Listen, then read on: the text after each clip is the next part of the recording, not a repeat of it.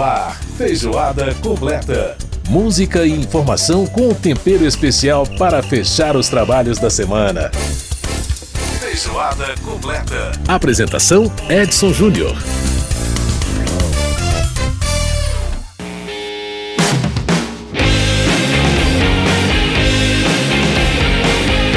Um grande abraço para você que está com a gente pela Rádio Câmara, emissoras parceiras em todo o país, na rede legislativa de rádio. Estamos de volta com o nosso Feijoada completa para a 12 temporada. Exatamente, né? Em setembro desse ano a gente vai completar 12 anos no ar. É um tempo aí muito bacana, sempre estando na sua companhia, né? Pois é, uma das novas queridinhas do pop, aliás, novas nem tanto, né? Porque é desde 2021, mas uma das queridinhas do pop atual é essa garota aí, Olivia Rodrigo, com esse som pesadaço, né? Ela que é americana, filha de filipinos e concorreu a várias categorias do Grammy é, de 2024, mas acabou saindo de mãos vazias. A Olivia Rodrigo que tinha ganhado tudo com outro álbum anterior dela, nesse realmente ela não levou muita, aliás, não levou premiação nenhuma, mas foi, teve várias indicações e de qualquer forma a garota continuou fazendo um sucesso de fechar quarteirão.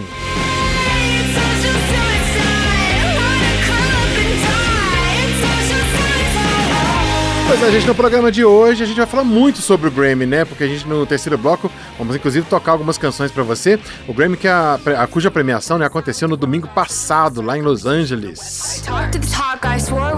Também no nosso programa de hoje, na parte legislativa, né, nas informações do legislativo, a gente vai falar sobre reforma tributária, a regulamentação dela, né? Que a, é, a reforma foi aprovada ano passado, agora é necessário regulamentar os artigos que modificaram a Constituição. Então, vamos saber o que, vai acontecer nessas discussões que vem por aí.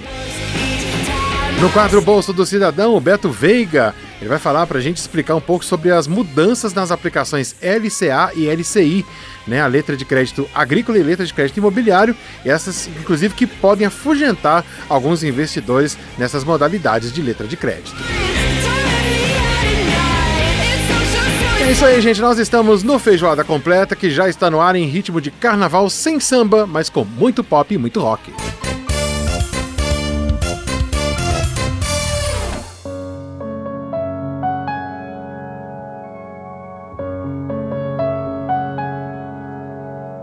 A gente está ouvindo ao fundo aí no nosso Feijoada Completa agora totalmente o contrário, né? A primeira música é uma pancadaria, essa aqui super suave.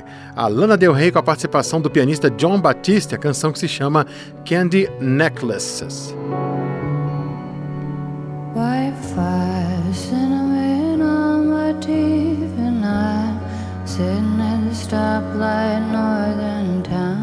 Pois é, Lana Del Rey é outra que infelizmente não levou nada, aliás, o que mostra que o Grammy nem sempre é uma premiação justa, né? A Lana Del Rey, é, essa música que a gente está ouvindo ao fundo, é, foi, concorreu à melhor canção é, de performance vocal pop em duo ou grupo vocal, mas não levou. Enfim, Lana Del Rey já levou outros Grammys em outras oportunidades, mas não levou nesse ano.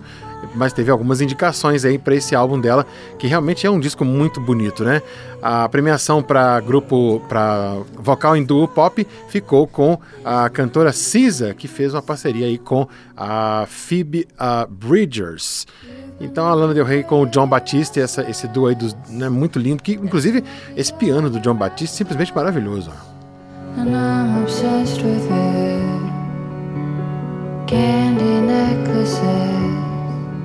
Tá aí, muito bom, muito bom mesmo. Bom, gente, vamos falar então do nosso primeiro tema de hoje, né? No ano passado, o Congresso Nacional aprovou e promulgou a reforma tributária, a emenda constitucional que traz aí as reformas na tributação, no sistema tributário brasileiro, né?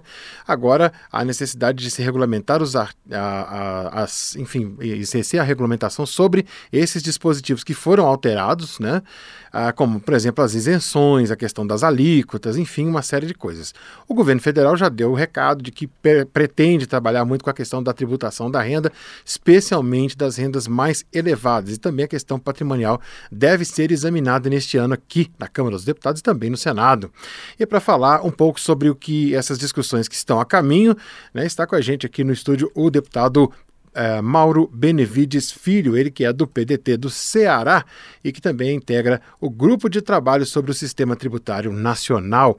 Deputado Mauro Benevides Filho, prazer recebê-lo aqui no nosso programa. Como é que está o senhor? Tudo bem?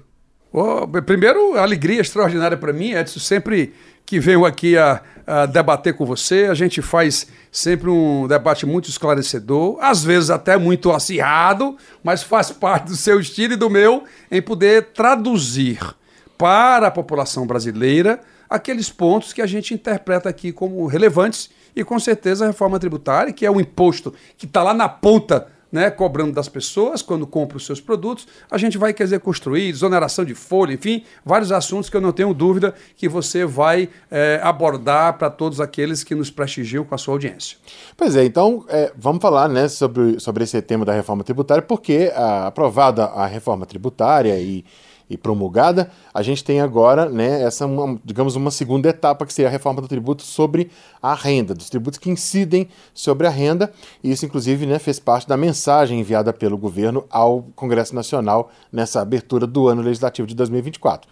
É, na sua avaliação, deputado, quais são as distorções né, que hoje existem nessa tributação sobre a renda que precisam ser corrigidas? Se o senhor acredita né, que isso vai ser corrigido, como é que o senhor recebeu essa mensagem do governo bom, ao Congresso? Bom, primeiro ponto é dizer o seguinte. Nós produzimos, inclusive fiz parte, um dos 12 deputados né, que construíram uh, esse texto constitucional, Uhum. Na Constituição, Edson, você disciplina os princípios básicos de como deve ser né, essa proposta é, tributária, como ah, o princípio da não cumulatividade, ou seja, o imposto que você pagou numa cadeia anterior, você não precisa pagar mais. Que exemplo é esse, deputado Mauro Filho, professor Mauro Filho? Eu sei, por exemplo, a indústria automobilística que vende carro, mas ela compra o pneu e o aro. Uhum. Então, quando a empresa que vendeu o pneu e o aro para a indústria automobilística, ela na nota fiscal dela tem um imposto Sim. que a indústria automobilística pagou. Quando a indústria automobilística for vender o carro, que apurar o imposto que ela tem a pagar, ela vai deduzir, atenção, hein? Você, minha cara dona de casa, meu caro trabalhador, meu caro comerciante, né, que sabe a importância é, de como fazer bem aí o pagamento do tributo, juventude do meu país, a indústria automobilística vai abater, Edson, uhum. aquilo que ele pagou que ela pagou na etapa anterior. Então, está lá estabelecido o princípio da não cumulatividade, o princípio do destino puro, que é todos os 174 países que adotam o IVA, ou seja, o Imposto sobre Valor Agregado, né, que aqui no Brasil, o IBS, Estados e Municípios, uhum. e a CBS da União, ambos os tributos vão ter o princípio da não cumulatividade. Está lá é, é, colocado. Sim. Hoje, qual é o estágio onde nós estamos disso aí? Ministério da Fazenda, a Secretaria Especial da Reforma Tributária, que é liderada pelo companheiro e amigo, eh, grande secretário API, lá estão constituídos 19 grupos, atenção, hein? 19 grupos, é, dois membros do governo federal, dois membros do governo estadual, dois membros dos governos municipais, uhum. e há para ver se as leis complementares que vão chegar para nós aqui no Congresso Nacional, regulamentando esses princípios constitucionais, estamos vendo ver se elas já chegam com o um mínimo de consenso, uhum. para que a gente não demore muito né, a fazer essa aprovação, porque ela só vai, só vai entrar em vigor mesmo é, só depois dessa é, regulamentação efetivamente ser feita. Que discussões pudermos ter? Por exemplo, vou dar um exemplo clássico. Lá a gente reduz a alíquota de referência desse novo imposto chamado IVA é, vai ser reduzido em 60% a alíquota que vai ser estabelecida para o setor de saúde, para o setor de educação, transporte coletivo, construção civil. E aí, quando a gente for regulamentar o quais são os setores que se entende como saúde, vai dar confusão. Eu também sou da saúde, eu também, enfim. Então, o Congresso Nacional vai ter que exercer nessas leis complementares, né, ele vai ter que exercer aí um juízo de valor para que essa coisa fique bem amarrada é, na, na aprovação e a legislação brasileira que vai passar a ser única. É isso mesmo. Se você tem uma empresa em Minas Gerais, a legislação do ICMS é uma.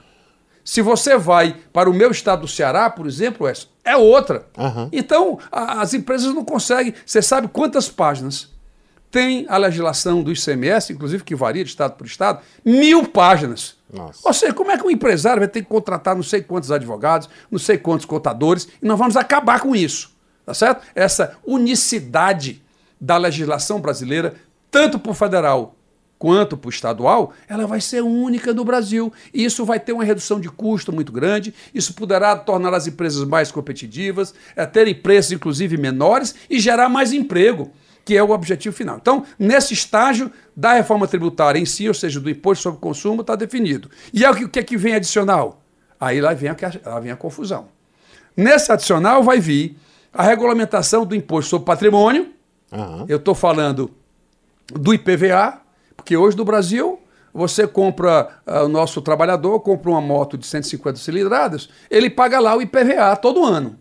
Mas uma pessoa mais abastada, que compra um barco, um avião, um helicóptero, ele não paga IPVA. Ele é isento do imposto. Então, nós vamos ter que corrigir isso. O princípio constitucional já está inserido, Sim. no texto, tá certo? Ele já está uhum. lá. Nós vamos só disciplinar, na realidade, é, valores de alíquotas, progressividade e assim por diante. E o outro, para terminar, é o imposto sobre a renda.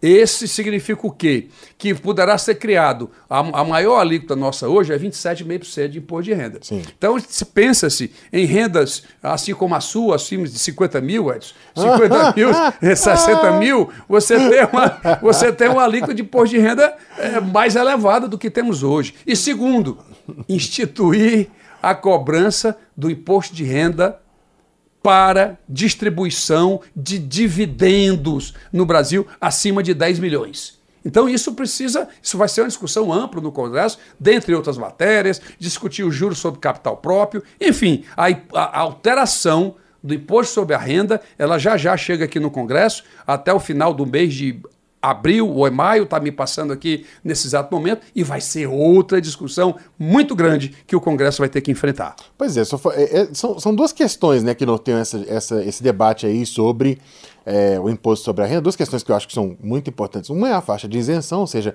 como a gente vai beneficiar a população mais, mais pobre do Brasil, né? É, e, também, hoje, né, e também a já... chamada alta renda. Isso, você falou é, que e... vai estar isento quem ganha até dois Salários mínimos, qualquer? Exatamente. Então, é porque aí tem exatamente tem essa medida provisória que foi encaminhada essa semana pelo governo ao Congresso, justamente tratando dessa questão da isenção, da faixa de isenção. Agora, é, deputado, então, como é que o senhor avalia esses dois pontos? Na, na sua opinião, né, na sua avaliação, Sobre esses dois aspectos, é, o que, que o senhor acha que seria uma faixa de isenção razoável e o que, que o senhor acha que seria uma tributação, uma alíquota razoável sobre as altas rendas? Como é que o senhor vê esse, esse Bom, aspecto? primeiro, isso, isso não só é necessário, como é indispensável, tá? Agora, o calibre desse valor de renda para a nova alíquota do imposto de renda vai depender muito de qual será a alíquota do imposto de renda na distribuição de dividendos. Sim. Deixa eu só explicar, porque todas as entrevistas que eu vou e que tem oportunidade do ouvinte entrar, o que é dividendo? Como é que vai pagar o imposto de renda aonde? Deixa eu explicar. A empresa, um banco, quando apura o seu lucro, ele paga o imposto de renda sobre o lucro. O, o, o excedente dele, ele pode distribuir aos seus acionistas. Então, Sim. você lá, você que é um cara muito estribado, terá várias ações lá dos bancos aqui, aqui no Brasil. Então, quem tem ação, o banco vai lá e distribui parte dessa lucratividade para os dividendos. Uhum. Ora, quando ele distribui, a pessoa física que recebe esse dividendo, 100 milhões, 500 milhões, tem gente que recebe um bilhão, hoje ele paga zero de imposto de renda. Então, é, você tem que, portanto, disciplinar. Não é justo um cara que ganha é, 4 mil reais, 5 mil reais, pagar 27,5 de imposto de renda e uma pessoa que ganha um bilhão de dividendos pagar zero. Né? Uhum. Não, faz, não faz muito é, sentido. É, então, agora, inclusive tem advogado que diz que é bitributação. Não sei se você ouviu falar nisso. Mas olha, se a empresa decidir não distribuir, ou seja, voltar para dentro da empresa, ela não paga mais nada, Sim. porque ela já pagou na apuração do lucro. Então, não é bitributação por causa, por causa disso. Então, essa alíquota é, da, e a faixa de renda vai depender muito do volume de arrecadação que o governo interpreta como necessário, até para fazer a justiça, a justiça fiscal, vai depender muito de como ah, o instrumento é, da distribuição de dividendos e um assunto que ninguém está falando mais. Uhum. Como será tratado a isenção é, ou então, como a gente diz, a diminuição da base de cálculo, que o juro sobre capital próprio de uma empresa, é, porque quando você diminui a base para incidência do imposto de renda, você diminui o imposto. A, a alíquota é a mesma, vamos supor, 10% é, de 100 10% de 100 é 10. Sim. Agora, se eu digo, olha, desse 100, tu pode abater isso, aquilo e aquilo outro, aí a base passa para 70. Então, 10% de 70 é, é menos, dá é, 7. Então, é, você reduz o imposto só dessa tratativa e de como dizer o que é que entra para a base de incidência. Então, juros sobre capital próprio também será outra matéria a ser decidida, que eu estou procurando é, traduzir com menos economês e é que as pessoas possam compreender, é, porque o governo federal vai tratar com certeza nessa matéria. Falam aí que as novas faixas de imposto de renda possam chegar aí a partir dos 50 mil reais, mas isso ainda são especulações. Receita da. Receita, a, Receita Federal ainda está fazendo essas simulações, portanto, ainda vamos ter que aguardar uh, esse processo que ainda vai chegar para todos nós. Pois é, deputado, agora na sua opinião, a, bom, a partir é, do trabalho né, que, que, foi desenvolvido é, e de uma, um trabalho minucioso do parlamento que vai ser desenvolvido a partir desses assuntos que vão ser debatidos aqui, principalmente né, nesse ano de 2024, é, como é que o senhor avalia aí essa, esse aspecto? Porque a, a reforma tributária, quando lá atrás o deputado Raul fez né, aquele projeto inicial que foi bastante discutido, que falava que a ideia era o seguinte: reduzir a tributação sobre consumo e aumentar sobre renda, até porque tributação sobre consumo atinge muito diretamente a população mais pobre do Brasil. A gente pensar que, por exemplo, é, um produto que custa 20 reais paga 40% de imposto. 8 reais para um trabalhador que ganha 1.412 reais, 1.412, é muito mais é, em termos e, proporcionais do que para quem ganha uma, uma, fortuna. Então vamos. Então, é, na sua opinião, como é que isso vai, vai se processar agora? Você acha que, você acha que a, a, reforma tributária, junto com essas medidas que vão vir, vai, vai solucionar essa questão realmente de tributar menos o consumo e mais a renda? Então vamos lá. No mundo inteiro, as maiores fontes de arrecadação dos governos, isso vai é, desde o, um país chamado Estados Unidos como até a Alemanha na Europa. Uhum. Nesses países, o imposto sobre a renda e o imposto sobre patrimônio, eles são maiores do que o imposto sobre consumo. Uhum. Em números, Estados Unidos, o, da, do total da arrecadação brasileira, metade, ou seja, 49%, é o do Brasil é oriunda do consumo. E como você muito bem já explicou, como o menos favorecido, o mais pobre, gasta é, proporcionalmente da sua renda quase tudo no consumo, e o rico que ganha muito dinheiro não gasta toda a sua renda no consumo, ele investe, ele, ele faz outras coisas. Uhum. Isso se diz que o Brasil, e é verdade, que o pobre no Brasil paga mais imposto proporcionalmente do que paga o rico. Do que paga o rico. Do né? que paga o rico. Então uhum. isso está claro. Então aqui no Brasil é 49% e muito pouco na renda e no patrimônio. Nos Estados Unidos é o inverso. O imposto sobre consumo nos Estados Unidos é somente 16% da arrecadação. Ou seja, veja a diferença, como é muito grande da arrecadação sobre renda e da arrecadação sobre, é, sobre patrimônio. Então, o que é que nós estamos fazendo aqui? Por exemplo, um ponto que vai contribuir para melhorar o, o para o mais pobre, mais pobre mesmo. Uhum. Cesta básica.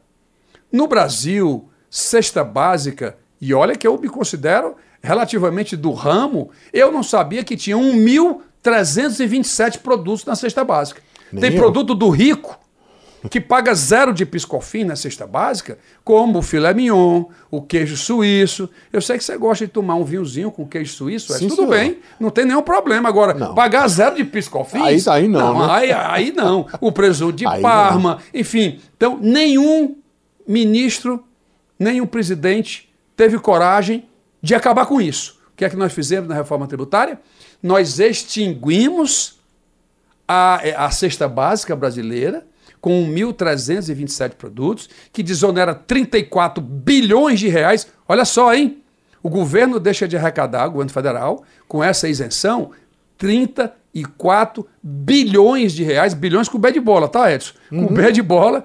E aí nós zeramos, a cesta acabou, e remetemos para a lei complementar que produtos devem compor a cesta básica, se 70, 80 ou 100 produtos. E neste caso, atenção, mais uma vez, você, meu caro trabalhador, que está aí nos ouvindo, aí no, é, no, no ônibus ou no transporte, onde você esteja, a cesta básica no Brasil, por decisão do Congresso Nacional, vai pagar zero de piscofins, de tributo, de ICMS em todo o território brasileiro. Isso é uma conquista muito grande, isso diminui a carga é, do imposto sobre consumo. Eu acredito que a não cumulatividade vai ser outro fator também para reduzir né, essa estrutura de preços é, no Brasil e, obviamente, temos que agravar o imposto sobre a renda e o imposto sobre o patrimônio, que é a segunda etapa né, da reforma tributária que nós estamos fazendo, e eu não tenho dúvida que o Congresso né, será capaz de fazer essa nova estrutura é, tributária brasileira. E assim eu estou disposto, como deputado federal, como professor da área tributária eh, e da área econômica na nossa querida Universidade Federal do Ceará, eu estarei aqui modestamente contribuindo para que esse aprimoramento seja realmente alcançado. E nessas conversas que o senhor teve com o ministro Haddad, com o governo, é, qual é a expectativa é, em relação a essas negociações com o Congresso para a aprovação dessas medidas que virão, inclusive dessa medida provisória que foi editada essa semana. Aí você tocou aí. Bom, da medida dessa semana, você ainda está tratando dos dois salários mínimos ou está tratando da desoneração da folha? Não, a, primeiro do, do, salário, do salário mínimo, não, do dos salário dois mínimos. É, do, do... é, mais, é mais consenso. É, né? mais consenso. Isso é. aí acho que não teremos maiores. Ah, a desoneração vai, vai... da folha é que talvez seja o grande. Aí, aí você está é tocando e eu vou falar, não vou fugir, não. Eu tenha calma. Em relação ao salário mínimo, o que vai acontecer é que alguns colegas puderão fazer emendas para ampliar esse valor. Uhum. Né? De 2 para 3, de 2. O pessoal disse que o presidente prometeu até 5, mas ele disse que vai fazer isso até o fim até o fim do seu governo. Ele não disse que ia fazer isso de maneira imediata, está fazendo dois salários mínimos agora. Então, essa, vamos ter sim emendas, mas muito mais não na, na, na concepção né, de que a gente precisa é, ter faixas de isenção. Agora, esse segundo assunto que você acaba de tocar, que é a medida provisória que, que tratou de quatro assuntos. Vamos lá. Primeiro assunto foi desoneração da folha do setor privado. São 17 setores brasileiros que, em vez de pagar 20% da contribuição patronal sobre folha, estão pagando de 1 a 4,5% sobre faturamento. Isso já vem desde 2011, quando uhum. essa diminuição de carga foi ensejada no, com o objetivo de aumentar emprego né, em, em, todo, em todo o território brasileiro. E isso vem sendo ano a ano postergado, Edson ano a ano vem sendo postergado. São 12 anos, né? 2011 para 2023 são 12 anos. 12 anos. 12 anos que está colocado. Agora, o que ficou estranho para nós é de que solta a medida provisória logo após a gente ter aprovado. Uhum. Ficou aí um ranço político para poder é, discutir essa questão. Nas conversas que estive no Ministério da Fazenda, o ministro Haddad já esteve aqui conversando com o Rodrigo Pacheco, vai estar tá conversando com o presidente Arthur Lira, e o presidente Arthur Lira, como é o seu estilo, está conversando também com todos, vai conversar com todos os líderes é, partidários, não sei, vocês sabem, eu sou vice-líder é, com muita honra aqui do, do, do PDT. Uhum. É, qual, é, qual é a perspectiva de acordo? Sim, eu falei primeiro, exoneração da folha. Segundo, os municípios brasileiros até 142.600 de população também terão redução da sua carga patronal de 20% para 8%. Isso também está aprovado. Uhum. Terceiro, foi o tratamento, a extensão do PES, que é aquele programa de incentivo fiscal aos setores. É, é, vamos dizer assim, é, do turismo, do setor de serviços, alguns setores de serviços e assim por diante. Uhum. E o quarto, que ninguém fala, que é o seguinte: das decisões judiciais sobre tributo que as empresas contestaram a cobrança da Receita Federal, ganharam na justiça e agora estão aptas a poder terem esse direito, esse dinheiro de volta. É o quarto item, a, a medida provisória está dizendo o seguinte: olha, tudo bem, empresa, você ganhou 4 bilhões para poder. É para poder, vamos dizer assim, se colocar para poder abater daquilo que você deve. Uhum. Normalmente, Edson, quando alguém ganha algo contra o governo seja ele federal, estadual ou municipal, isso vai que a gente chama de precatório. Precatórios, isso. Certo? É, aqui na União, parece que até abril, no meu estado, é até o que a Justiça mandar até junho, a gente paga no exercício seguinte. Coloca no orçamento e paga no exercício seguinte. O que é que a medida provisória efetivamente está é, tá fazendo né, em relação a essa questão? Ela está dizendo o seguinte, que é, você pode realmente se cadastrar, você pode realmente é, é, deixar de pagar limitado uhum. para aquelas empresas que é, têm mais de 10 milhões, atenção, hein? Que tem mais de 10 milhões de tributos a compensar. Aí sim ela está é, é, limitando esse valor por ano. Sim. Tá certo? Esse uhum. é o quarto item. Então, qual é o, o acordo que está sendo feito? É o seguinte: em relação a, aos 17 setores, em relação aos municípios, o governo está discutindo a possibilidade de fazer um phase-out. Calma, vou explicar agora. Phase-out nada mais é do que fazer a reoneração ao longo dos anos. Dizem que até 2028 ou 2029. Primeiro ano. Progressivamente. Reonera para três, exatamente. Uhum. Depois, sei lá, para seis. Porque realmente as empresas têm razão. Porque não pode de um ano para outro, ela sair de 1% do faturamento para 20% da folha, que dá uma, um aumento tributário, um aumento de tributo muito alto. Então está sendo, obviamente que tem a discussão política, como é que pode propor medida provisória depois que o Congresso já aprovou a prorrogação? Eu não vou entrar nessa discussão. Uhum. O que eu estou dizendo é que, tecnicamente, é um acordo que pode ser gerado, e, e, e aí, neste caso, as empresas realmente terão tempo para poder se adequarem né, no decorrer de todos esses anos, e aí o governo federal não terá né, esse dinheiro para fazer déficit primário zero, né, como está como tá previsto, mas pelo menos ele tem a perspectiva é, de que é, isso acontecerá. É, isso acontecerá ao longo dos anos e o governo federal poderá fazer o seu planejamento. Isso tanto valerá para a desoneração das empresas, como para a desoneração dos municípios. Neste caso, o governo retira, ou então é, retira essa parte da medida provisória e envia um projeto de lei com Sim. requerimento de urgência. O que é que é requerimento de urgência significa no âmbito do parlamento? É que o parlamento terá 45 dias faça sol ou faça chuva, ele terá que em 45 dias aprovar essa matéria. Se não o fizer, terá, ele tranca a pauta, o Congresso para. O que força, portanto, o Congresso a votar. É, é isso. E os outros dois não. Os outros dois, o ministro Haddad, tanto o PERSE quanto a questão da limitação da compensação é, dos tributos é, que as empresas têm a compensar, é que isso é que eles, o ministro está ponderando que isso deva permanecer no âmbito da discussão da medida provisória, hoje já vigorando aqui na, com a gente.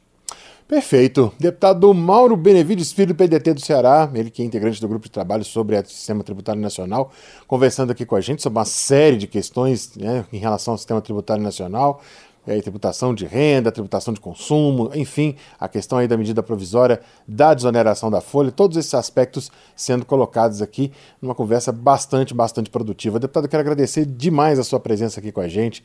Sempre um privilégio recebê-lo e ter né, o senhor que ah, não é professor por acaso, né, está sempre dando aula aqui para gente também, além da universidade, então é sempre muito bom é, ter esse encontro e ter essa oportunidade de conversar com o senhor e entender melhor, é, porque o senhor inclusive traduz né, muito bem essa questão do economês para a gente compreender melhor isso até do ponto de vista político, como ficam essas discussões. Então, eu, brigadíssimo pela presença. Eu né? que agradeço, Edson, a oportunidade mais uma vez aqui na Rádio Câmara, é, dizer para você que esse, essa proposta do phase-out, isso aqui é em sua homenagem. Isso aqui ninguém tem, não está na imprensa, não está em canto nenhum, é, realmente a Rádio Câmara ela, é, faz esse avanço da informação e eu agradeço, portanto, a oportunidade de fazer chegar ao povo brasileiro né, todas essas alterações. 2024 eu espero que seja um ano realmente mais promissor para todas as nossas pessoas, sobretudo pelos mais pobres. É isso aí. Um grande abraço, deputado. Muito obrigado pela presença. Um abraço.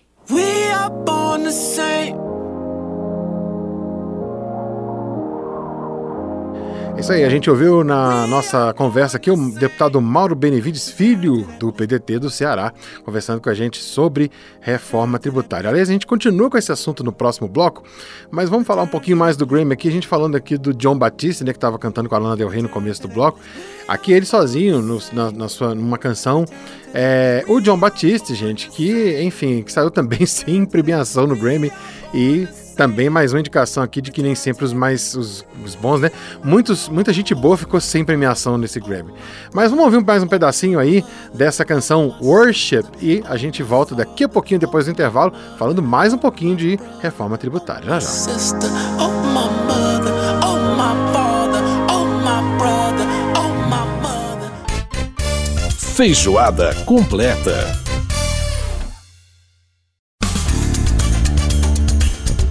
Você está ouvindo Feijoada Completa.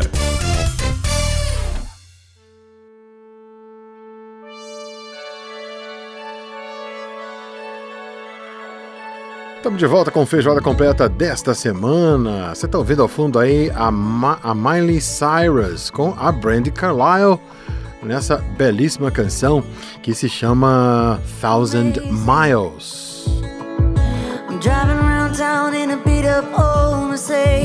Gente, a voz da Miley Cyrus é tão rouca, né? É, uma voz bonita. Eu, eu gosto muito de voz rouca, acho muito bacana. Pois é, gente, esse Grammy de 2024 foi uh, uma bela volta por cima aí para Miley Cyrus, né? Ela que passou por vários problemas pessoais aí recentemente, enfim, uns tempos atrás, mas está de volta e com força total. É, esse dueto que ela faz aqui com a Brandy Carlyle não levou o prêmio, mas a Miley Cyrus levou o prêmio por melhor gravação do ano e também por melhor performance vocal solo. A gente vai ouvir essa canção que foi premiada no terceiro bloco do programa. Lembrando que nós estamos no Feijoada Completa, você pode participar com a gente mandando seu e-mail para o rádio câmara.leg.br. Pode participar também via WhatsApp 61 999 7890 80. A gente vai ao ar pela Rádio Câmara todas as sextas-feiras às duas da tarde, tem reprise às nove e meia da manhã do sábado. Então, fique ligado com a gente, você pode ouvir a gente também nas, nas plataformas, especialmente no Apple Podcast. Pode escutar a gente também através do site da Rádio Câmara. É só entrar lá e ver todos os programas, estão todas as edições lá bonitinho para você ouvir.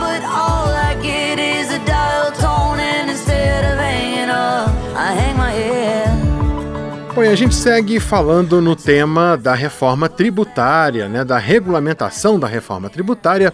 E agora, para continuar esse, esse assunto, está na ponta da linha com a gente o, é, o professor e economista Newton Marques. Ele que é doutor em economia pela Universidade Federal de Pernambuco e também é membro do Conselho Regional de Economia aqui do Distrito Federal, Corecon Brasília, Corecon DF. Professor Newton Marques, prazer falar com o senhor. Como é que vai? Tudo bem, você sabe que eu estava sentindo falta. Eu encontro sempre com o Claudinho, que era uma pessoa que me entrevistava na TV Câmara, ah, muitos anos atrás. Nosso colega. E eu falava aqui. com ele. Eu falei, Claudinho, poxa, nunca mais me chamaram. Ele falou, agora eu estou na Rádio Câmara. e agora. E o Claudinho também. a satisfação de ser entrevistado por vocês. Pois é, eu, tô aqui entrevistando, mas o Claudinho também veio para a Rádio Câmara. Então hoje está aqui fazendo com a gente, inclusive é um dos coordenadores da. E fazendo com a gente o Vida Longa, que é um quadro sobre Maturidade Saudável aqui no meu programa e também num, num programa na Rádio Câmara e é repórter oh, também. legal. Então, tá aqui na rádio agora. A grata satisfação, né? Claudinho Ferreira, nosso querido amigo. Bom, é. professor, é, a, a, bom, a, a, reforma tributária foi aprovada né, no, no, ano passado, foi promulgada e o, a mensagem que o governo enviou ao Congresso Nacional né, nessa, nessa abertura do ano legislativo aqui Uh, e trata exatamente da questão da, né, da importância que o, né, que o governo quer dar prioridade à tributação sobre a renda, ou seja, é, a, digamos que seria uma segunda fase da reforma tributária. Como é que o senhor avalia essas. É, o, senhor, o senhor acredita que existem distorções nessa questão de tributação sobre a renda no nosso país hoje? E como é que o senhor acha que elas poderiam ser corrigidas? Então, você vê que é, todas as vezes que a gente fala em reforma tributária, nós temos que atacar três grandes grupos. Um é imposto sobre consumo, outro é imposto sobre a renda e outro é imposto sobre patrimônio. Né? Uhum. Então, é, como é muito difícil para o governo é, mandar os três, então ele vai fazendo por, por etapas. Então, foi um, um, um, grande avanço, foi justamente o imposto sobre consumo, que é criando o imposto sobre valor agregado. Uhum. Agora, o imposto de renda ainda não tem a progressividade que é esperada. E renda não é somente do ponto de vista de assalariado. Sim. A renda, para efeito de uma contabilidade social, leva em consideração toda a remuneração do fator de produção. Então, quais são as remunerações fator, de fatores de produção? De salário, de, de, de do, do, da mão de obra é o salário. Uhum. Mas tem o do, do, do capital, você tem o lucro, tem dividendos e tem juros. Sim. E você tem sobre a propriedade, você tem os aluguéis. Uhum. Então, isso não tem progressividade suficiente para fazer uma redistribuição de renda. Então, por isso tem que ser atacado é, esse, é, é, esse o, o, imposto sobre a renda de forma progressiva, porque chega a um determinado limite e não tem acesso mais a uma progressividade. Em outros casos, nem isso é tributado. Você vê que os dividendos não são tributados. É, os dividendos não são tributados. Exatamente. Uma questão é que, que o deputado Mauro Benevides Filho colocou aqui para a gente né, agora há pouco, é, justamente essa é uma, uma distorção importante que precisa né, ser corrigida. E, um, é, é, professor, a questão, né, uma questão muito importante, né, essa questão da alíquota máxima. Quer dizer, é, hoje, né, nós temos uma alíquota máxima de 27,5%, é, mas tem pessoas que aferem não só salários altos, mas também né, é, rendas muito elevadas, inclusive oriundas de aplicações financeiras, né? Como é que é. hoje, como é que hoje, é, como é que hoje isso isso está colocado e como o senhor acha que é, o senhor acredita numa alíquota ideal? Como é que seria isso? Ou se realmente uma é, progressividade sem um limite específico? Não existe alíquota ideal, assim como não existe reforma tributária ideal, é o que é possível. Então, você, o governo, tem que olhar aqui, né, o Congresso. Então, o Congresso ele tem uma, né, uma representatividade de diversos setores da economia e de diversas é, é, é, classes, né? Então é muito heterogêneo. Imagina um país, né, como é o nosso, no país continental. Então tem que levar em consideração essas peculiaridades. Uhum. Então não tem uma alíquota para você dizer assim, ah, país nórdico tem uma, uma alíquota de 40 e tantos por cento. Mas isso daí cabe lá, né? mas não cabe. Será que cabe aqui no Brasil? É uma coisa para ser discutida. Mas que tem que mexer nesse 27,5, tem que mexer. Uhum. É, o, o, o... Agora, é, é, uma questão, né? Porque as realidades são diferentes, inclusive quando a gente fala nisso, a gente já está falando de tamanho, né? Porque nós somos um país continental em que as próprias distorções regionais são muito grandes, né, professor? Ah, é, não.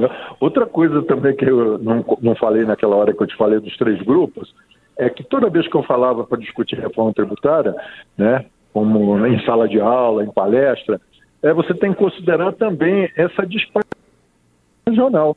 A desigualdade da renda, ela tem três é, três faces, vamos dizer assim. Uhum. Você tem a, a, distribuição de renda funcional, que é essa entre é, é, salários, lucros, juros e aluguéis. Você tem a distribuição regional, que é isso. Por que, que as regiões mais pobres elas têm uma renda menor do que as... aí você diz não, mas é porque o sul, sudeste é onde é que está, onde é que a economia funciona mais fortemente. Mas isso daí cria uma distorção. Então você tem que corrigir, senão cresce demais o sul-sudeste e o, e o norte e nordeste e centro-oeste não cresce de forma suficiente para que o país tenha um maior equilíbrio. Uhum. E, e a distribuição de renda pessoal. Então são três tipos de distribuição de renda: funcional, regional e pessoal. Então, pessoal é justamente discutir essa questão de alíquotas que poderiam ser progressivas, né? Uhum. Seria um número maior de alíquotas e, e, também a questão da faixa de isenção, professor, que é um outro debate, inclusive, que está colocado é. agora até através de uma medida provisória que acabou de chegar aqui no Congresso. É, como é que o senhor avalia essa questão também de faixa de isenção é, para beneficiar a população mais carente no, na questão aí da, da tributação sobre a renda? Então, aí você tem que descobrir o seguinte: será que com dois salários mínimos é, uma, é, é interessante você manter como isentos ou é muito pouco? Agora, o governo tem que ver também que não é só a vontade dele, tem que ver da forma da arrecadação. Uhum. Existe uma, uma política fiscal onde é que visa um determinado déficit. No caso agora é déficit zero, mas existem alguns objetivos. Então não adianta nada é, tentar resolver o problema da redistribuição de renda se tem que fazer concessão é, é, é de, de, de, de, receita. Uhum. É como se fosse uma renúncia de receita. Então, a partir do momento que o presidente Lula, por exemplo, agora a, é, manda essa medida provisória para isentar até dois salários mínimos, ele está abrindo mão justamente dessa arrecadação na receita, né? É verdade. É, então é uma é uma é uma, uma... é um jogo é um jogo que você não, não tem um jogo assim de perde ganha ou soma zero não. Você tem que ver de acordo com as estratégias da, da, da, da, da política macroeconômica do governo. Sim, sim. Se por acaso nós temos que alcançar um déficit de 2,5 a 3% do PIB, por exemplo, déficit público, então determinadas medidas às vezes não cabem nesse momento, por conta de que isso pode agravar. Mas você vê que o governo tem procurado atuar em várias frentes para justamente diminuir essas é, isenções tributárias e desonerações, né? Agora, eu só acredito que a reforma tributária que, que, né, que foi promulgada ela, junto com essas medidas que estão né, a caminho, que estão sendo tomadas pelo governo, inclusive através dessa medida provisória, mas outras que virão e também né, o aspecto da desoneração da folha, tudo isso, uh, vai trazer. É, a, a, porque, assim, a grande distorção que a gente tem né, no nosso, nosso sistema tributário que a tributação sobre consumo ela penaliza o mais pobre justamente porque todo mundo consome mas o mais pobre proporcionalmente paga muito mais imposto, né? Se a gente pensar. É, a alíquota, você imagina, é. o pobre pagando uma alíquota de 17% e o rico a mesma alíquota, isso aí é, né, causa. Isso, na, na, proporcionalmente na renda de um e de outro, o impacto é muito maior na renda do mais pobre. Isso, é, verdade. Você acredita que essa reforma tributária trou trouxe essa, esse acerto, digamos assim, de tributar menos o consumo e mais a renda? Vai trazer isso? Então, isso é, é, é em todos os países é, é, desenvolvidos, é, é buscado isso. Porque a tributação sobre o consumo, conforme você colocou, ela, é, é, ela tem um peso muito injusto sobre os que ganham menos. Uhum. Então, se você diminuir o peso da tributação sobre o consumo, aumentando a tributação sobre renda e patrimônio, isso dá para que o governo consiga né, é, auferir uma receita suficiente para fazer as políticas públicas. É, só que tem que combinar com os russos, né? Ah, é, não, isso aí sempre. É combinar com o Congresso. Exatamente. A, a, brincadeira aqui é porque tem que combinar com o Congresso, é, que é um debate. O pessoal novo, né, tem que explicar, né? Porque é. o pessoal novo não vai. Não entender exatamente esse negócio de combinar com os russos, né? É. Inclusive porque hoje está né, tá muito complicado falar nesse, nesse tema especificamente. Mas, é, enfim, de, de, qualquer forma, né, professor, é, é, uma questão importante que a gente agora com essa com esse debate acontecendo da medida provisória parece que vão vir ainda outras outros projetos de lei nesse sentido que o Congresso vá né, regulamentando essa reforma tributária que foi aprovada, quer dizer, foi aprovada a, base a questão constitucional, né? E agora as questões infraconstitucionais sendo aí discutidas para poder realmente colocar, inclusive a questão da cesta básica, né? a, a as mudanças que, que houve aí na, na questão da cesta básica, enfim, vários aspectos que são muito importantes que precisam ser regulamentados, né? É, eu acho que é importante a gente também, né, como formadores de opiniões, para a gente poder, é, poder na, nas conversas, nos debates, nas discussões, mostrar que o, o, governo não tem que necessariamente aumentar a receita como é colocado por, por alguns. Agora, o modelo que foi criado, o arcabouço fiscal, ele é com base no que só pode gastar 70% das receitas. Uhum. Então, se a receita não aumenta, você não tem condições de fazer políticas públicas. É. Então é importante saber que isso está associado, uma coisa associada à outra. Não é uma questão de tributar e de querer aumentar a receita por querer. É porque senão não dá para fazer as políticas públicas essas que nós estamos conversando aí, de redistribuição de renda e outras, né? É, perfeito, perfeito. Muito bem, professor Newton Marques conversando com a gente, ele que é economista e membro do Conselho Regional de Economia do Distrito Federal, Corecon DF, e é também mestre e doutor em economia pela Universidade Federal de Pernambuco. Professor, muitíssimo obrigado por participar aqui do nosso programa. Grande abraço para o senhor e até a próxima oportunidade. Até a próxima oportunidade. Um abraço, hein? Um abraço. Diga, dá um abraço especial pro Claudinho. Manda um abraço pro Claudinho. Tá mandado um abraço. Cláudio Ferreira, um abraço para você. Um abraço, professor. tchau, tchau. tchau. Um abraço. Muito bem, a gente ouviu aí a participação do professor Newton Marques, economista, conversando com a gente um pouco também sobre essa questão aí da regulamentação da reforma tributária. A gente obviamente vai continuar acompanhando todas as decisões, todas as discussões que vão acontecer aqui no parlamento sobre isso e trazendo essas informações para você aqui da rádio, Câmara e também todos os meios de comunicação aqui da Câmara dos Deputados. Belo dueto aí ainda da Brandy Carlyle com a Miley Cyrus. Bom, vamos agora falar de economia, dinheiro. Bolso do Cidadão. Beto Veiga, mais uma vez participando aqui do nosso Feijoada Completa. Saudações de 2024, hein, Beto Veiga? Começamos o Saudações, ano. começando. É, começamos oficialmente, que é fevereiro, né? Até, até, até final de janeiro não acontece praticamente nada, né? É. Na, no mundo, na vida, acho que parece que o ano começa em fevereiro. É. Mas enfim, né? Só faz aí. acabar o dinheiro, né? Só faz acabar janeiro o dinheiro. não acaba nunca, o dinheiro já acabou. Janeiro, o dinheiro já acabou há muito tempo, né? Paga o IPVA. Ah, se bem que IPVA é, paga IPVA. Aqui em Brasília tem um, dá um gostinho que o IPTU paga em maio, né? Não, paga em, não paga em janeiro. Mas a maioria dos estados aí, dos municípios, cobre IPTU em janeiro também. E o cartãozão. É, o cartãozão lá, também. Lá. Com os negócios do Natal, né? o negócio é complicado demais da conta. Ô, Beto, uhum. é, bom, um, o pessoal gosta de investir é, nessas, nessas letras de crédito, que a gente chama né, de letras de crédito, são as letras é, de crédito agrícola uhum. e as de crédito imobiliário, que uhum. são as LCAs e LCIs. Isso. Só que Bom, o que que faz com que essas pessoas gostem de investir nisso, mas o porquê que agora está ficando mais difícil o investimento nessas letras, Beto?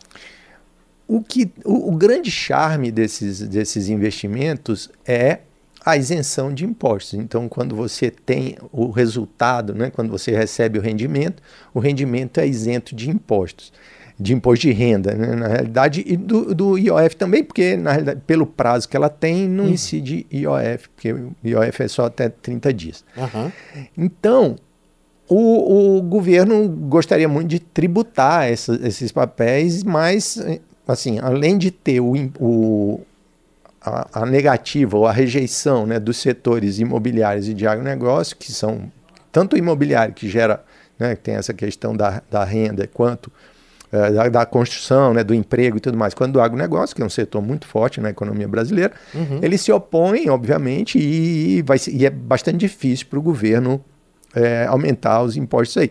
Porém, o que o governo tem feito, e não é a primeira vez que está acontecendo, é, já é, a, já é a segunda vez, teve um começo, essas, essas letras, elas tinham, porque para eu emitir um LCA, ou para eu emitir uma LCI, que aí seria é, do agronegócio e da, da, da imobiliário, o banco, quem emite esses papéis são os bancos.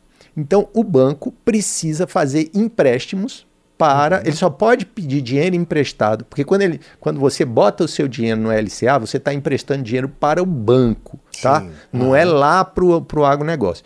Mas o banco, ele você só. empresta para o banco, o banco empresta para o agronegócio. agronegócio exatamente. Então, se uhum. o cara lá do agronegócio dá um problema, quem vai responder é o banco para você. Você tá, não é problema seu ou a questão lá do cara com o agronegócio, né? Uhum. Esse é problema do banco. É, embora tenha uma, tenha uma tangência aí, mas vamos deixar isso para lá. Muito bem. Feito isso, o que, que acontece? os bancos estavam muito livres com a possibilidade de empréstimos para o agronegócio que eles podiam fazer, né? então tinha uma, uma, abertura muito grande, às vezes emprestar para uma, uma, necessidade de, né? que, que não necessariamente estava ligada ao agronegócio, mas que tinha uma empresa, que tinha uma tangência com o agronegócio. Então, eles emprestavam e com base nesse empréstimo eles Por exemplo, emprestar para uma empresa de, de trator Sim, emprestar para empresa de trator para ela pagar a folha de pagamento. Isso, para pagar a folha de pagamento que não tinha nada a ver com, com Exatamente, agro exatamente. exatamente. Porque o trator pode ir lá para a zona rural, mas o- a folha de pagamento dela não tem nada a ver com É, isso. não né? teria nada. Exatamente. Tem uma ligação direta. Então, o que, que eles fizeram? Então, eles reduziram, o governo, na realidade, o Conselho Monetário Nacional, né, é, reduziu a possibilidade de- de- é, dessas operações. Então, reduziu a possibilidade. Então, aí, o, o, o banco ele teria menos chance de. é, ele- teria menos espaço para pegar dinheiro emprestado com base nessas letras, certo? Então ele teria que pegar dinheiro emprestado com base no CDB, que é o, o- o instrumento de captação mais tradicional dele lá. Então ele pode pegar no CDB, mas tem menos chão agora. Então a oferta de LCA para a população, a oferta de LCI para os investidores, ela cai.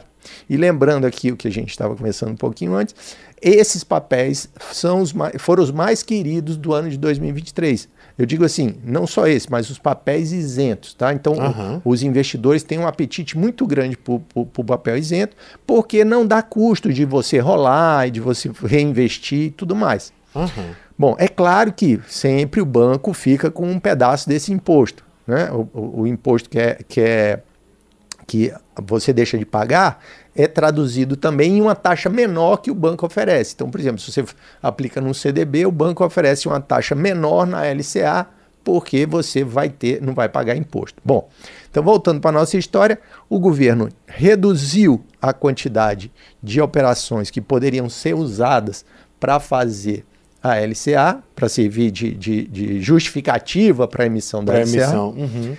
E, juntamente com isso, alongou os prazos. Então, a LCA, que é a do agronegócio, ela, ela antes, ela foi, an- no começo, bem no começo, não existia prazo. né? Aham. Aí botaram 90 dias lá atrás, já faz bastante tempo, uns bons anos aí, botaram 90, 90 dias, também mais ou menos com esse objetivo.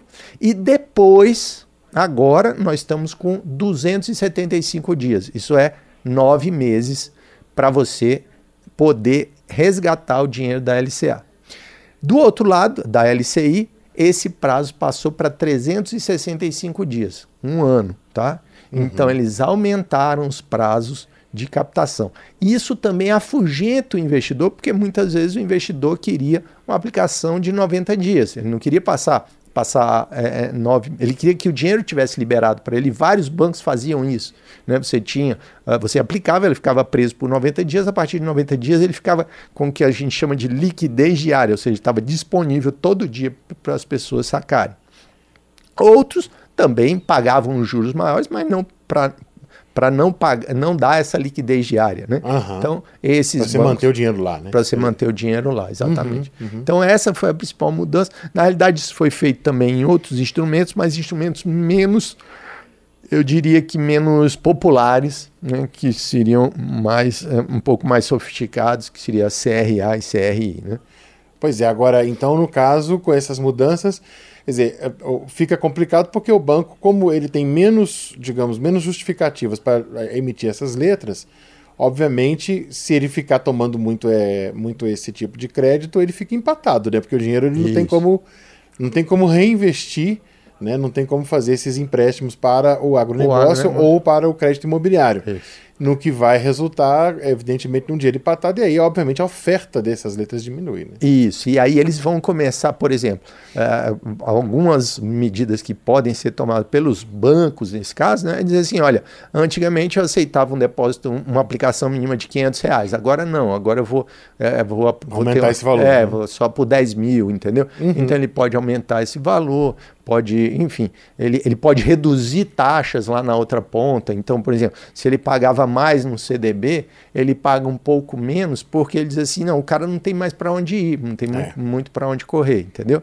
Ou ele vai ficar com o dinheiro preso, ou ele vai ficar. E o CDBDI, na verdade, era um, um belo dia de investimento também. Né? É, Então, pois é, mas a LCA era melhor. Era melhor. Era melhor, Era melhor, entendeu? Então, é. para quem estava, inclusive lá no meu canal, quando eu falo de, desses investimentos, é para mim era a melhor aplicação é, sem discussão.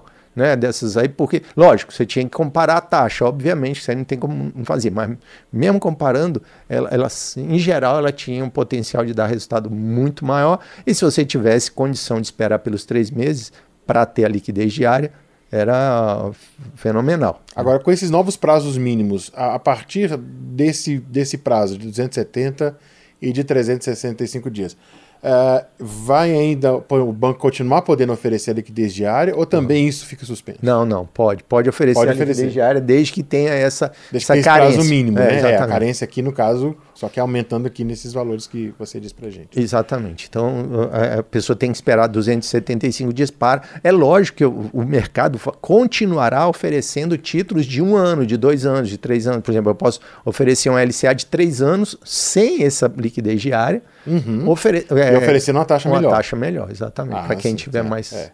É, para quem tiver mais tempo para esperar. Tempo para esperar aí, né? E correr o risco, né? E correr o risco, é. Isso. Exatamente. Interessante, né? Porque aí, enfim, vamos aí vamos, vamos, vamos reavaliar ao final do ano qual será, né?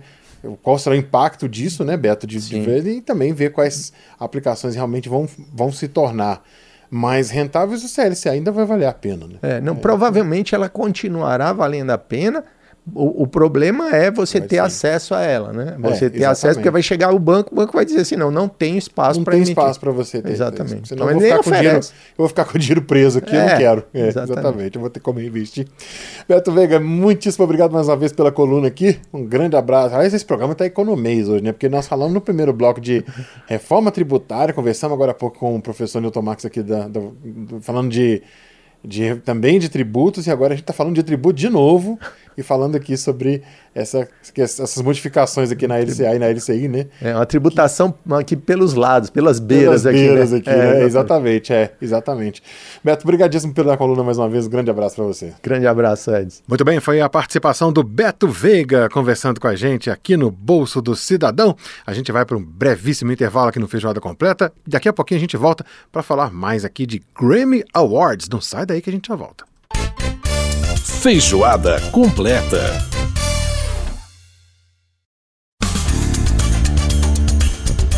Você está ouvindo Feijoada completa com os trabalhos técnicos de Milton Santos, você está ouvindo Feijoada Completa, que vai lá todas as sextas-feiras na Rádio Câmara a partir das duas da tarde.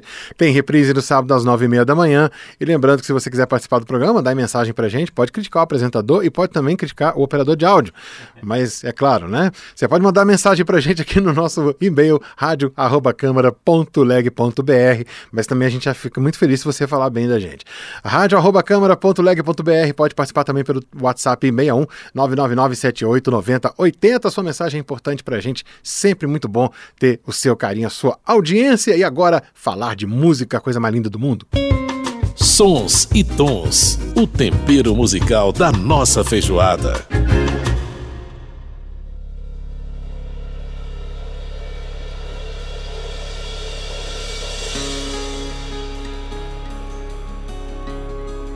Olha, gente, o Grammy Awards é uma premiação aí que tem um número muito grande né, de categorias e, portanto, nem todas as entregas são mostradas na cerimônia.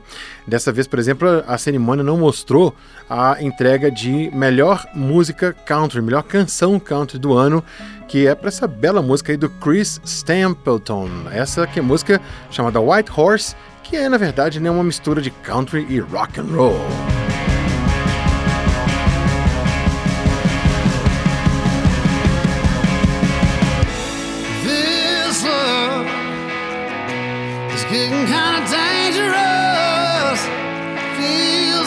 Lindíssima, né? A voz do, do Chris Templeton. É bacana demais.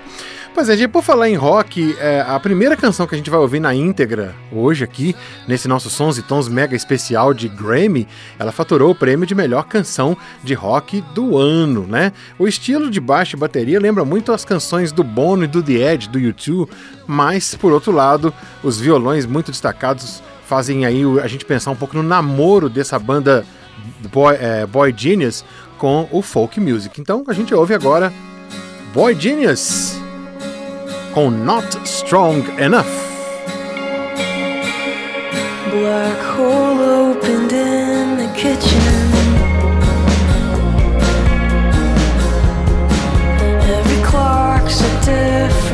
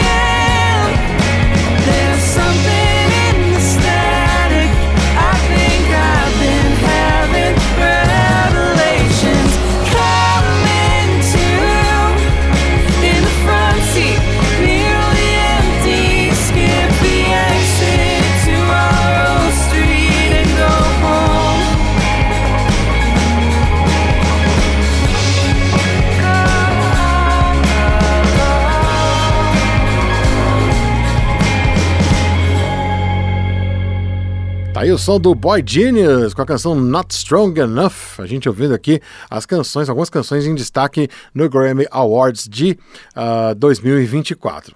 Olha, a cantora Cisa é uma figura bastante recorrente aqui na cena pop, especialmente no R&B. É, é, por isso que também está sempre presente aí, disputando o topo das premiações, né?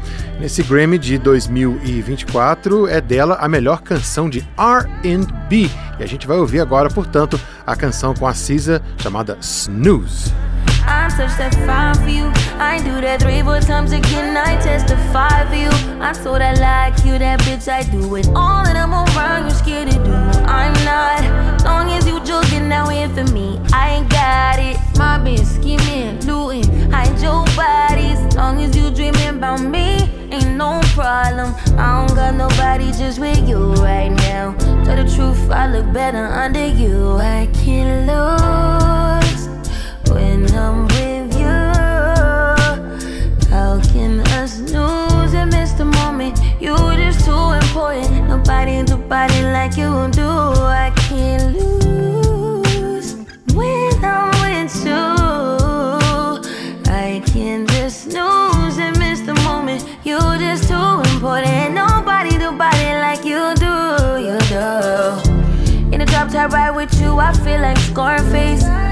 That white bitch with the bob, I'll be your main one. Let's take this argument back up to my place. Sex remind you I'm not violent, I'm your day one. We had shit, yeah. It was magic, yeah. Smash and grab shit, yeah. Nasty habits take a hold when you're not here. Ain't a home when you're not here. Hard to grow when you're not here. I'm saying I can't lose when I'm with you. How can I lose? You just too important. Nobody do body like you do. I can't lose when I'm with you.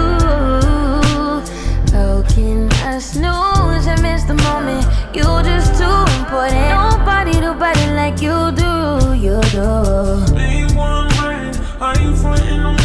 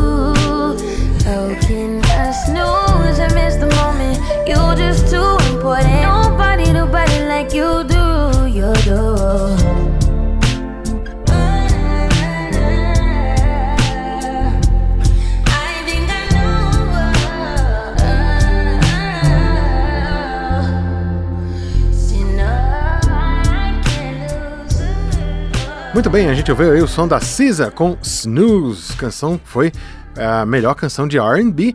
E aliás, por falar em R&B, uh, o Grammy de melhor álbum nessa categoria, nesse estilo, né, foi para Jaguar the Second, um álbum de estreia da Victoria Monet.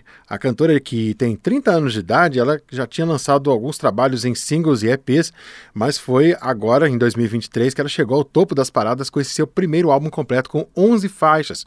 Esse disco pode ser dividido, gente, em duas, em dois eh, estilos bem definidos. Uma parte que tem mais a ver com o R&B contemporâneo e uma outra com canções que lembram muito o estilo das canções românticas da black music dos anos 70, lá Stevie Wonder com o Marvin Gaye ou então o grupo Earth, Wind and Fire.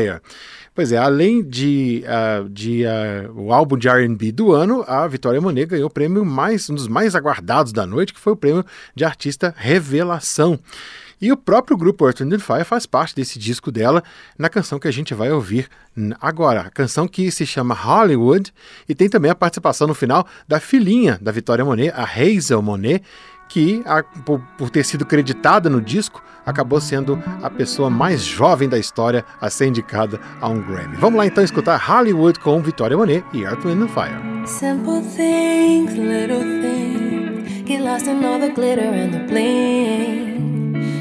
machine.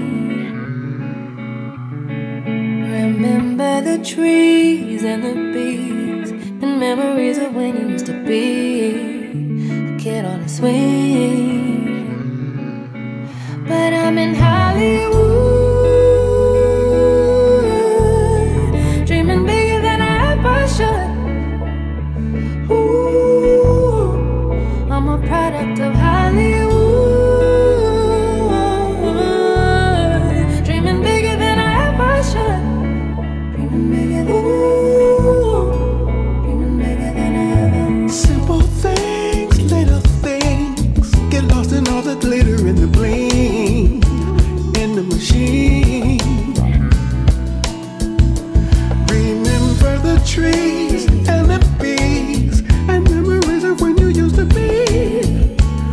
on a swing.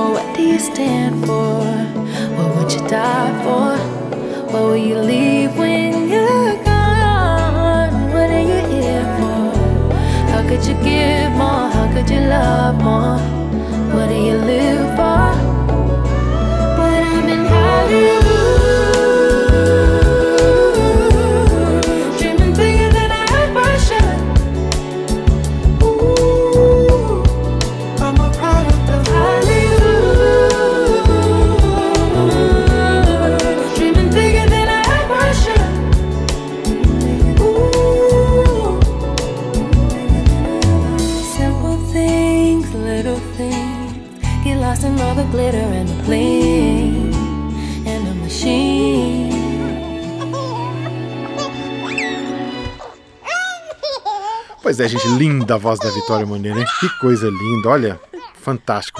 Ela cantando em Hollywood, e mais legal aí dessa risadinha da Reisa Monet no final, a filhinha da, da Vitória Monet, bebezinha aí, indicada ao Grammy, né?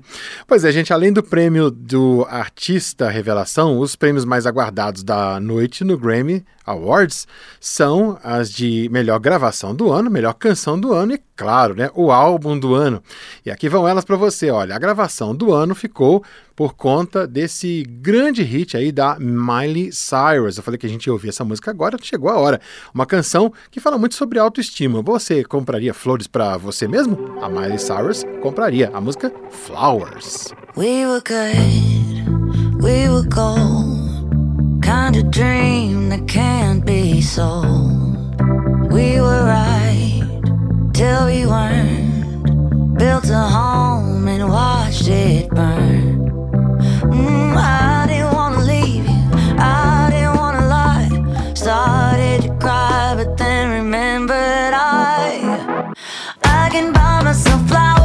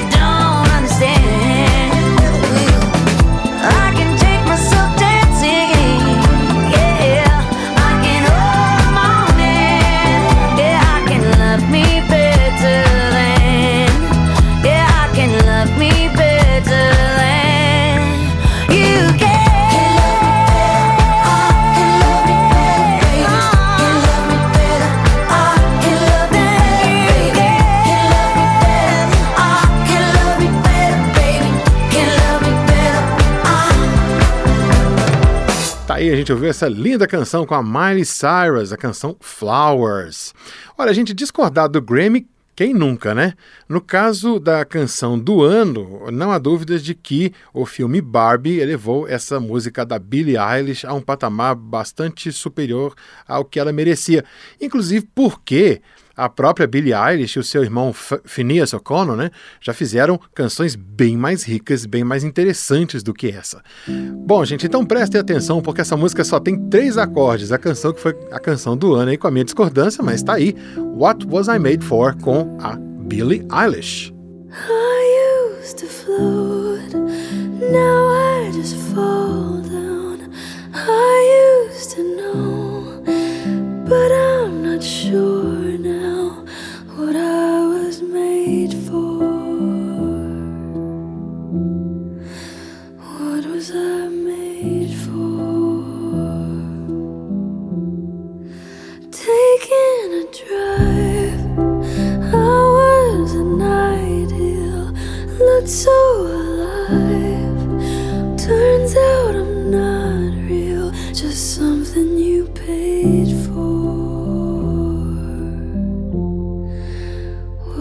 What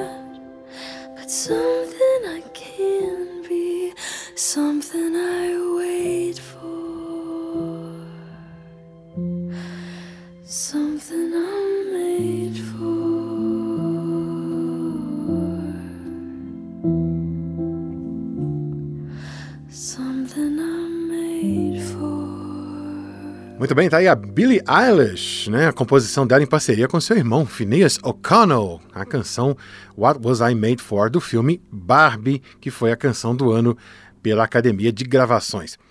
Bom, gente, apesar das reclamações do Jay-Z que tava, fez um discurso muito inflamado na cerimônia do Grammy, o Grammy de álbum do ano não foi para Beyoncé, até porque ela não estava concorrendo, né, gente? Então começa, começa com isso aí.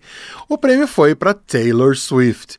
A Taylor Swift que anda alavancando muito a fama do futebol americano aqui no Brasil depois que começou a namorar um dos astros da liga de futebol americano do Kansas City Chiefs, que aliás joga o Super Bowl nesse fim de semana, que é a final do torneio de futebol americano, né? A canção mais destacada desse álbum chamado Midnights, é o álbum do ano. A música é a, se chama Anti-Hero. Então a gente vai ouvir essa canção aí, a canção de maior destaque do álbum da Taylor Swift, considerado o álbum do ano de 2023.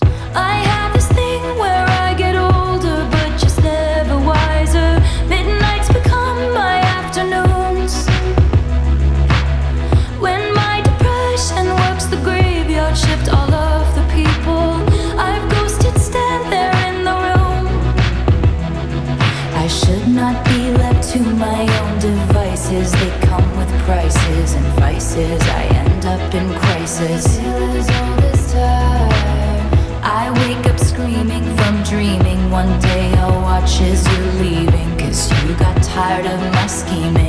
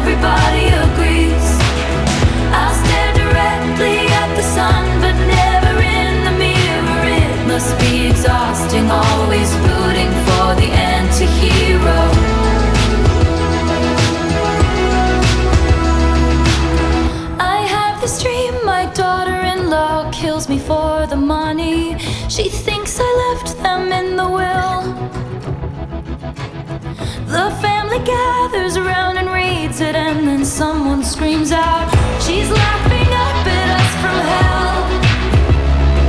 It's me. I am the problem. It's me. It's me. I am the problem. It's me. It's me. Hi. Everybody agrees. Everybody agrees. It's me.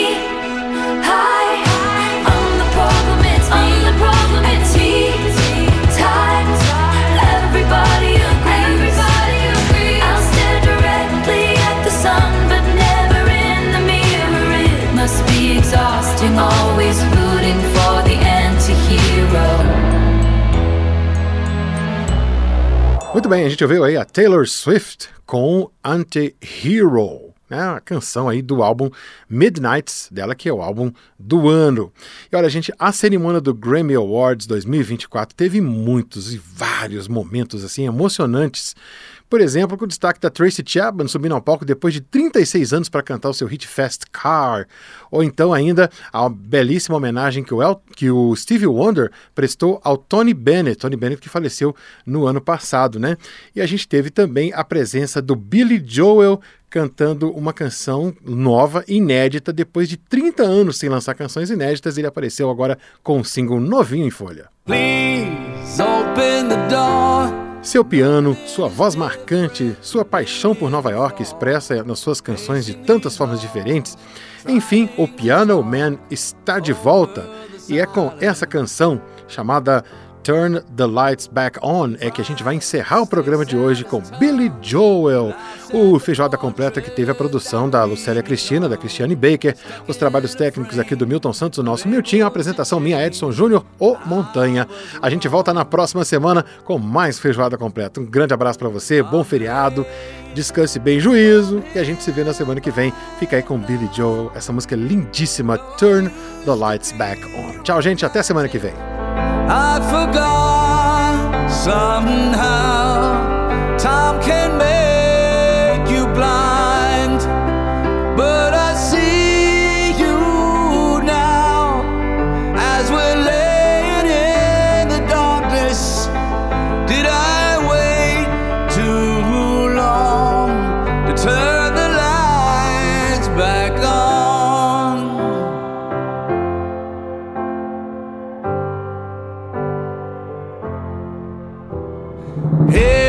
stuck on a hill, outsiders inside the home that we built.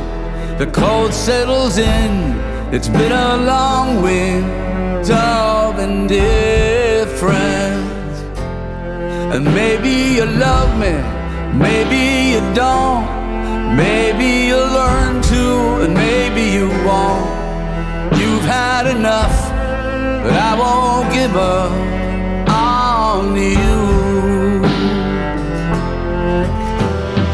late,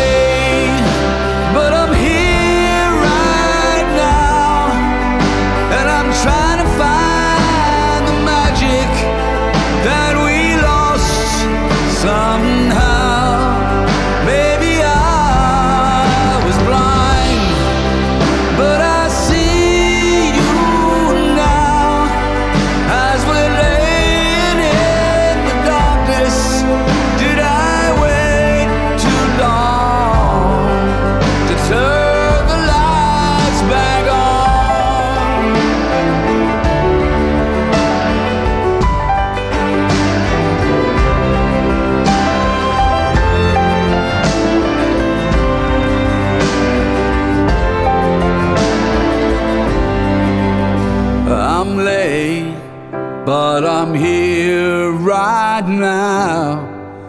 Is there still time for forgiveness? Won't you tell me how? I can't read your mind, but I see you now as we're